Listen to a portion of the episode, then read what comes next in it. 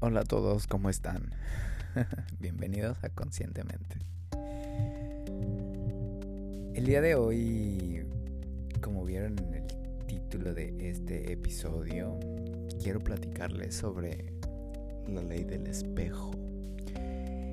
Y tengo varios, varios meses, si no es que por lo menos un año, queriendo desarrollar este tema. Porque cuando yo empecé a trabajar este proceso de desarrollo personal y autoconocimiento, esta ley del espejo me resonaba mucho, pero no encontraba la forma o no encontraba como suficientes ejemplos que me hicieran tener claro cómo aplicar esta ley del espejo. Y bueno, pues como ya se imaginarán, después de estos duros meses acá en Canadá, He tenido bastantes lecciones que me han dado muchísimo material para poder explicarles ahora sí, en base a mi experiencia o con base en mi experiencia, esta ley y cómo puede ayudarnos o cómo puede ayudarlos a darse cuenta de todos aquellos aspectos que necesitan o necesitamos trabajar en nosotros mismos. ¿Ok? Así que pues nada, quiero invitarlos a que se acomoden en su sillón, que se preparen algo de tomar, o algo de comer, que se pongan sus audífonos y comenzamos.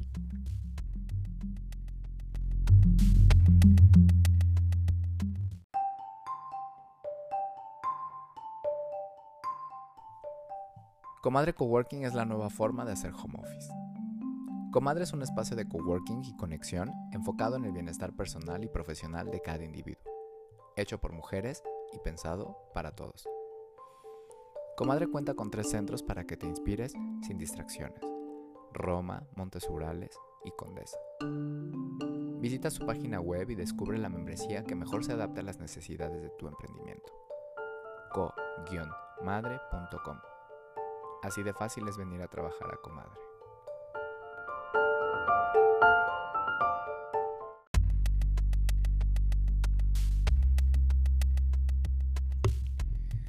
Bueno, bueno, bueno, bueno.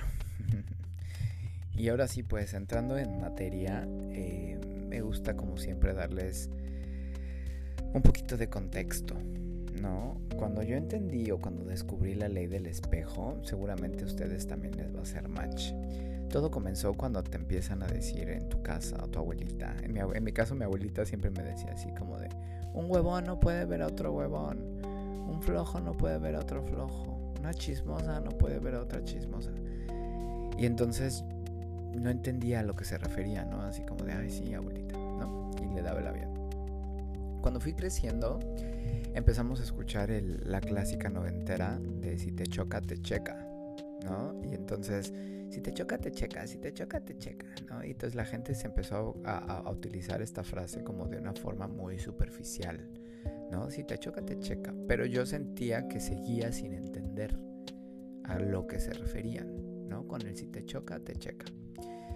Y entonces a partir de estas dos frases que se fueron marcando o que se fueron metiendo en mi inconsciente, ¿no? Desde mi abuelita hasta la secundaria, la prepa, no sé, el si te choca, te checa, fue que poco a poco descubrí la ley del espejo. Y justamente en la psicología esta ley del espejo va de cuando nosotros no, generalmente todos somos unas personas que prejuiciamos y siempre tenemos a otras personas que nos caen mal, por lo que sea, por lo que se ve, por cómo se ven, por cómo se visten, por cómo actúan, por cómo hablan, por cómo comen, por cómo lo que ustedes quieran.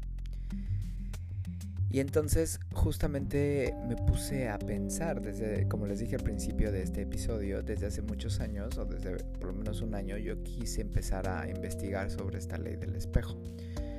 ¿Por qué? Porque me empecé a dar cuenta que todas las personas tenían algo que me chocaba a mí.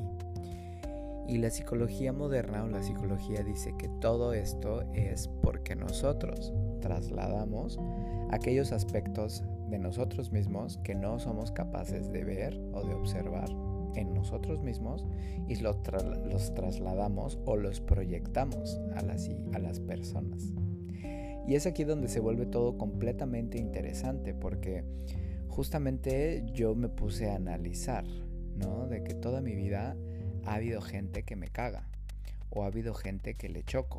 O evidentemente, porque no somos monedita de oro, hay personas a las que les cagamos, literal, a las que les caemos mal. Hay personas a las que no nos soportan. Eso es un hecho, ¿no? Y entonces cuando me empecé a investigar más en este proceso de desarrollo personal y todo eso fue que me di cuenta que todos esos aspectos que nosotros odiamos de las otras personas son aspectos que nosotros no reconocemos o no vemos en nosotros mismos y por lo tanto lo rechazamos en esas personas. Ya sé que al principio parece muy confuso, pero por eso ahorita les voy a explicar cómo es que yo me di cuenta que, no, que yo podía entender todo eso y poder trabajar esos aspectos de mi persona. Porque al final, pues la neta, que alguien te caiga mal, güey, pues a la otra persona le vale madres, ¿no? O que yo le caiga mal a alguien, güey, la neta me vale madres también, ¿no? O sea, que si no me soporta, porque a mí me pasa muchísimo, que eso es algo con lo que quiero ser muy honesto con ustedes. La primera impresión que tiene la gente de mí, no sé por qué, es que yo soy muy mamón, o que yo soy muy arrogante, o que yo soy muy lo que ustedes quieran. ¿no? La gente que me conoce personalmente lo podrá decir y la gente que no tiene una idea de mí, pues también, no sé, algún juicio ha de, ha de hacer sobre mi persona. Recuerden que en este podcast, pues yo hablo sobre mi experiencia y mi opinión, ¿ok?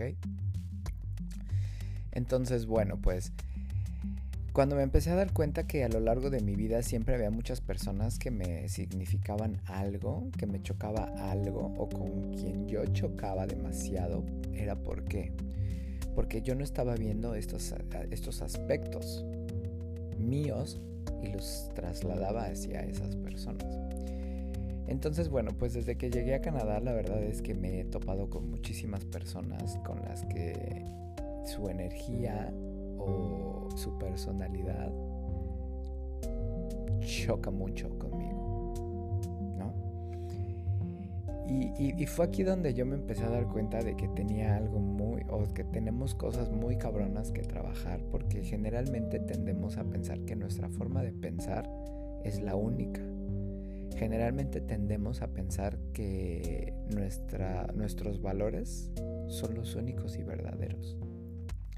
Generalmente nos educaron a pensar que la religión que seguimos es la única, que las tradiciones que celebramos en nuestra familia es la única, que el mole que hace tu mamá es el único, ¿no? Y que si alguien hace una receta que no es como tú estás acostumbrado a hacerlo, está mal. Y entonces es aquí cuando yo eh, cuando empieza como el conflicto. Porque todas las personas piensan de forma distinta todas las personas están educadas de manera distinta a nosotros. Todas las personas hacen y piensan de forma distinta nosotros. Y entonces, y entonces el complejo o el conflicto, perdón, empieza cuando tenemos que interactuar. ¿Ok? En este, en este caso, pues las primeras personas con las que interactuamos son nuestras familias. Y las segundas, nuestras parejas. Estas son como los dos espejos más cabrones que con los que convivimos todos los días, la familia y la pareja. Ahorita voy a llegar a, más aspectos. Entonces, pues generalmente con la familia es con las personas con las que más chocamos, ¿no? Porque a pesar de que ellos nos educan de cierto aspecto, y por educar me refiero a que te inculcan creencias y valores que pues a ellos les educaron y que nunca se ellos les inculcaron y que nunca se atrevieron a cuestionar. Más cuando empezamos a crecer, nosotros empezamos a crear nuestro propio criterio o nuestra propia opinión sobre ciertos aspectos, ¿no? Y entonces empezamos a chocar, ¿no? En mi, en mi, en mi, en mi experiencia o en mi caso, por ejemplo, yo empecé a chocar muchísimo con mi familia cuando yo empecé a volverme o a cambiar mi, mi forma de alimentación, ¿no? Yo empecé a querer a comer cosas más saludables, ¿no? A, dejar de querer consumir productos procesados, químicos, bla, bla, bla, ¿no? Entonces como que mi familia empezaba así como que, ay, tú eres el raro, tus ideas raras me chocan, ¿no? Tú no eres de esta familia, ¿quién te enseña todas esas, esas cosas, bla, bla, bla? Y por lo tanto empecé como a chocar con estas personas, o pues por así decirlo, pues con mi familia. Después, las parejas. Las parejas igual son aquellas personas que te reflejan 100% lo que tú no estás trabajando. Entonces, obviamente han escuchado el de, es que fulano es muy celoso, es que fulano es muy posesivo, es que esta fulana está... Y entonces empezamos a, a, culpar a los demás, por ejemplo, ¿no? Es que fulana no quiere cambiar, es que fulano es muy esto, es que fulano, cuando en realidad lo que nosotros estamos viendo en nuestra pareja o en nuestras familias es aquello que nosotros somos y que odiamos de ellos. Eso es lo más, más, más cabrón. Por ejemplo, en mi caso yo me di cuenta que yo odiaba que mi mamá fuera súper controladora y entonces cuando me empecé a dar cuenta de que el que era el controlador soy yo, ¿no? Y yo me sentía que ella me controlaba, fue ahí cuando empecé a entender que el trabajo personal no lo tenía que hacer ella. El trabajo personal lo tenía que hacer yo. Con Anouk me pasa, por ejemplo, que yo le decía, es que te tardas mucho en hacer las cosas. ¿No? Te tardas mucho en, hacer una cotización o en hacerme una propuesta o en terminar un trabajo, ¿no? No le das seguimiento a, nuestros proyectos, no sé. Y entonces fue que me di cuenta que el que tenía que ponerse a trabajar más rápido y a darle seguimiento a las cosas era yo. Y entonces a partir de que me empecé a, dar cuenta de todos esos aspectos, de lo que yo rechazaba, por ejemplo, de mi hermano, de mi mamá, de mi papá, ¿no? De mis amigos, de mi pareja, eran todos aspectos que yo no estaba viendo y no estaba trabajando en mí mismo. Y por eso es que tendemos a echarle la culpa a los demás, ¿no? Así de, es que ella es muy esto, es que ella es muy esto, es que ese güey es muy esto, cuando en realidad todo lo que te choca de la otra persona es lo que tú tienes que trabajar en ti mismo. Porque generalmente nuestro ego nos hace que todos sean los culpables, ¿no? O sea, si tú pones y le preguntas a alguien, oye, ¿qué te ha pasado en la vida? Y te puede decir, es que todos son muy injustos conmigo porque todos me hacen y me dicen. Pero ¿qué crees? Tú eres el culpable, ¿no? Porque tú eres el que no se está dando cuenta. Tú le estás diciendo que esas personas son lo que tú dices que eres, lo que tú dices que son, pero simplemente porque tú no te estás dando cuenta que eso es lo que tú tienes que trabajar. Y es más fácil echarle la culpa a los demás que aceptar que nosotros somos los que no estamos trabajando estos, estos aspectos de nuestra vida. Y les voy a dar más ejemplos porque a partir de que llegué a Canadá, como les dije, he conocido muchísimas personas con las que con, no sé cómo se diga, hago match, ¿no? Mi energía, mi personalidad hace match y muchísimas otras con las que de plano nos repelemos. Y entonces es aquí cuando ya de forma consciente me puse a, a pensar, ¿no? Así porque en los trabajos a donde he llegado siempre hay personas, ¿no? Con las que me llevo muy bien, pero hay personas en las que de plano no soporto o no me soportan, ¿no? Entonces dije, bueno, vamos a hacer una práctica porque quiero saber por qué, ¿no? Quiero saber realmente el, por, el problema, ¿no? Porque a mí la neta me encanta observar y me encanta la gente y me encanta retarme y me encanta también, la verdad, retar a las personas. Resulta que cuando empecé a trabajar en la pizca, conocí muchas personas que me decían como de no, pero pues es que tú nada más vienes y te relajas y todo eso. Y yo pues sí, o sea, pues yo vengo no de vacaciones, pero pues, ¿qué te importa? ¿No? O sea, si yo hago lo que yo quiera y si no me paro temprano y si me pongo a leer y si no quiero comer, y si como puras verduras, ¿a ti qué te importa? ¿No? Porque la gente me dice, es que ¿cómo puedes comer puras verduras? O ¿cómo puedes comer puras frutas? ¿No?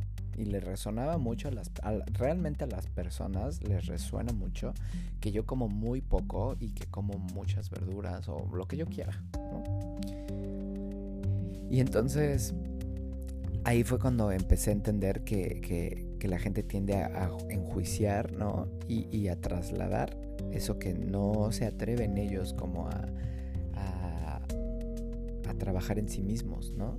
Como a mí me dicen muchas personas, es que como que a ti te vale verga la vida, ¿no? Y yo pues sí, me vale, ¿no? O sea, yo no tengo hijos, yo no tengo dinero que mandar a, mi familia, ¿no? A mis 10 hijos. ¿Por? Pues porque yo nada más tengo a mis dos perros y mis dos gatos.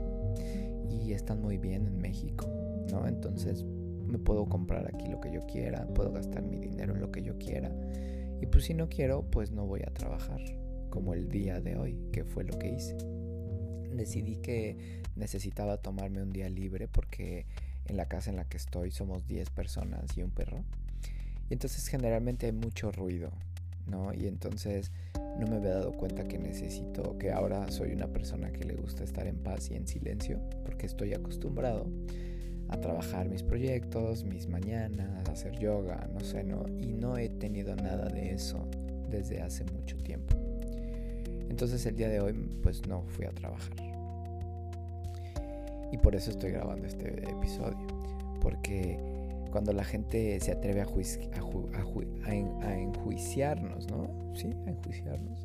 O hacer un juicio sobre nosotros, ¿no? Porque la gente puede decir, es que qué irresponsable, no fuiste a trabajar. Y yo puedo decir, pues sí, me vale.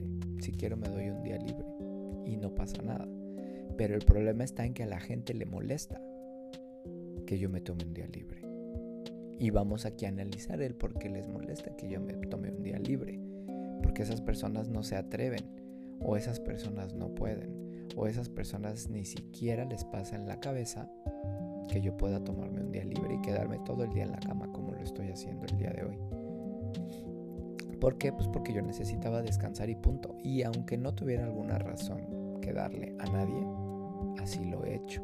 Y así lo voy a hacer y así lo voy a continuar haciendo. ¿Por qué? Porque así soy yo. Punto.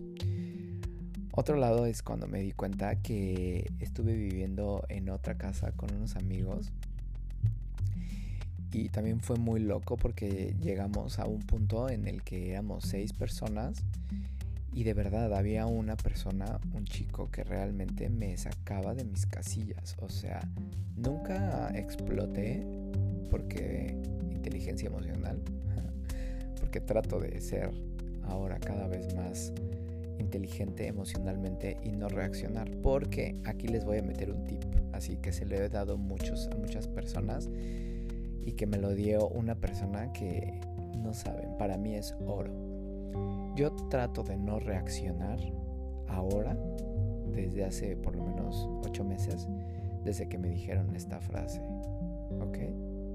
Quien te hace enojar, te controla. Quien te hace llorar, te controla. Quien te hace, no sé, ponerte triste, te controla. Y entonces tú decides quién te controla. Porque en mi aspecto o en mi opinión o en mi vida, a mí nadie me controla. Entonces, este reto se ha vuelto cada vez más difícil o más fácil, como lo quieran ver porque a donde quiera que yo voy me he topado con diferentes tipos de personas, diferentes tipos de vida, diferentes tipos de personalidades y diferentes tipos de formas de pensar. Entonces yo he entendido que no toda la gente piensa como yo y no toda la gente hace las cosas como yo y no toda la gente come como yo y no toda la gente vive como yo.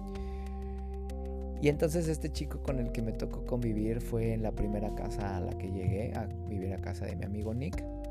Y pues era un, un chavo, un chico, ¿no? La verdad no sé cuántos años tenía, si acaso 23 años.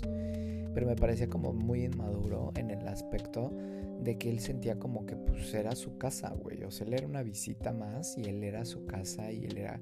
Él llegaba y ponía la música súper duro y aparte ponía esta música que me parece como súper estridente. No voy a decir cuál porque la verdad no me gustaría como entrar en debate pero era una música así como súper de baja vibración y con mucho ruido y la ponía súper fuerte todo el día y este y gritaba todo el tiempo, ¿no? O sea, él se sentía, eh, sí, no sé cómo decirlo, él se sentía este, el jefe de, del cártel, ¿no? Y entonces en su mente como que todos le teníamos que obedecer y todos teníamos que hacer lo que él decía, escuchar lo que él decía. Y aparte cuando a mí me, por ejemplo, yo una vez hice de desayunar y les dije, güey, hice esto de desayunar. Ay, no, no, a mí no me gusta eso. Volteé y le dije, no te lo comas. Y entonces me dijo, no, no, qué grosero, ¿por qué me dices eso? Si, si, si yo no te estoy faltando al respeto. Le dije, a ver, a ver, a ver, yo no te falté al respeto. Te dije, no te gusta esto, no te lo comas. No pasa nada, yo me lo como, ¿no? No, es que yo te digo que a mí no me gusta el huevo así. Y yo, pues entonces ve y cocina tu propio desayuno, ¿no? Fin de la historia. Entonces de ahí empezó como este proceso en el cual él se sintió como agraviado, ¿no? Sintió que yo le hice algo personal. Y, comenzamos como con esta tensión, ¿no? En la cual él, igual, él en su poder, ¿no? Él creía que tenía poder porque pues era la visita. Y, este, y él todos los días hacía lo mismo, ¿no? Entonces llegaba, ponía su música, prendía su toque, gritaba todo el tiempo. Él ponía la música y se salía a hablar por teléfono. O sea, era lo más absurdo de, la vida. Entonces yo pasaba y le bajaba un poco. Y entonces entraba después de una hora y decía, ¿quién le bajó la música? Y yo, ¿yo? ¿Por qué? Y yo, porque no le estás escuchando. Y todos estamos aquí y, nos y me molesta tu música tan fuerte. Y más cuando ni siquiera la estás escuchando. Entonces como yo le daba mis respuestas como eran, se emputaba más, ¿no? Y entonces ya se metía a su cuarto, se encerraba y seguía la música fuerte, güey. Entonces yo le bajaba más. Entonces, para no hacerles el cuento largo, la verdad estuve unos meses ahí. O no, no, no, no fueron meses, fueron unos días, si acaso fueron 12 días, en los cuales yo intenté que no reaccionar, ¿no? Porque obviamente una vez también le dije, este, estábamos cocinando y él se me paraba junto, ¿no? Y así como que me apuntaba con un cuchillo, ¿no? Y yo, ¿qué? ¿Me vas a apuñalar? Y me dice, no, no, no, pero pues, este, ¿no? Y le dije, güey, o sea, usar un cuchillo cualquiera puede, güey. Es más, le dije, vamos allá afuera. Y entonces ya se quedaba así como de, ay, no, no, amigo, pero estamos jugando, estamos jugando, ¿no? Y yo le dije, ah, bueno, pues es que yo no juego así con mis amigos. ¿eh? Entonces nada más como para que tú sepas. Y entonces ahí fue cuando me di cuenta que todo lo que él lo que todo lo que a mí me chocaba de él era justamente aquellos aspectos que yo tenía que trabajar, ¿no? Que era como tal vez el, el entender que tenía que respetar, ¿no? Aspectos de otras personas, ¿no? Que, que, que no podemos llegar a casa de alguien y hacer lo que nosotros queramos, ¿no? Porque la gente cree y hay, muchas personas que me he topado que creen que es que como no tiene sentido común. Les digo una cosa, el sentido común no existe. Y el sentido común no existe a tal grado en el que tú no puedes exigirle a una persona con poca educación, que viene de un barrio marginado o que se dedica a ciertos aspectos, que piense como tú o que haga las cosas como tú. Porque otro ejemplo que les voy a dar es que ahorita justo donde estoy, estoy metido en una casa literal como la casa de Big Brother o la casa de los dibujos o la casa de los famosos, lo que ustedes quieran, en donde estamos 10 personas conviviendo de manera, pues viviendo y trabajando al mismo tiempo. Entonces siento que el respeto y la educación y la limpieza y muchas cosas como yo las concibo no son aspectos que todas las personas tienen con respecto al mismo concepto que yo tengo. Y entonces es ahí cuando me he dado cuenta que no está mal y no está bien. Simplemente si a mí me gusta cocinar arroz con poca sal, no está mal si a alguien le gusta cocinar arroz con mucha sal. Simplemente es otra forma de hacerlo. Entonces lo que yo hago es, yo hago las cosas como yo creo que me gustan y no pasa nada. ¿No? O por ejemplo, si la limpieza, ¿no? A mí me gusta siempre, siempre, siempre. ¿Por qué?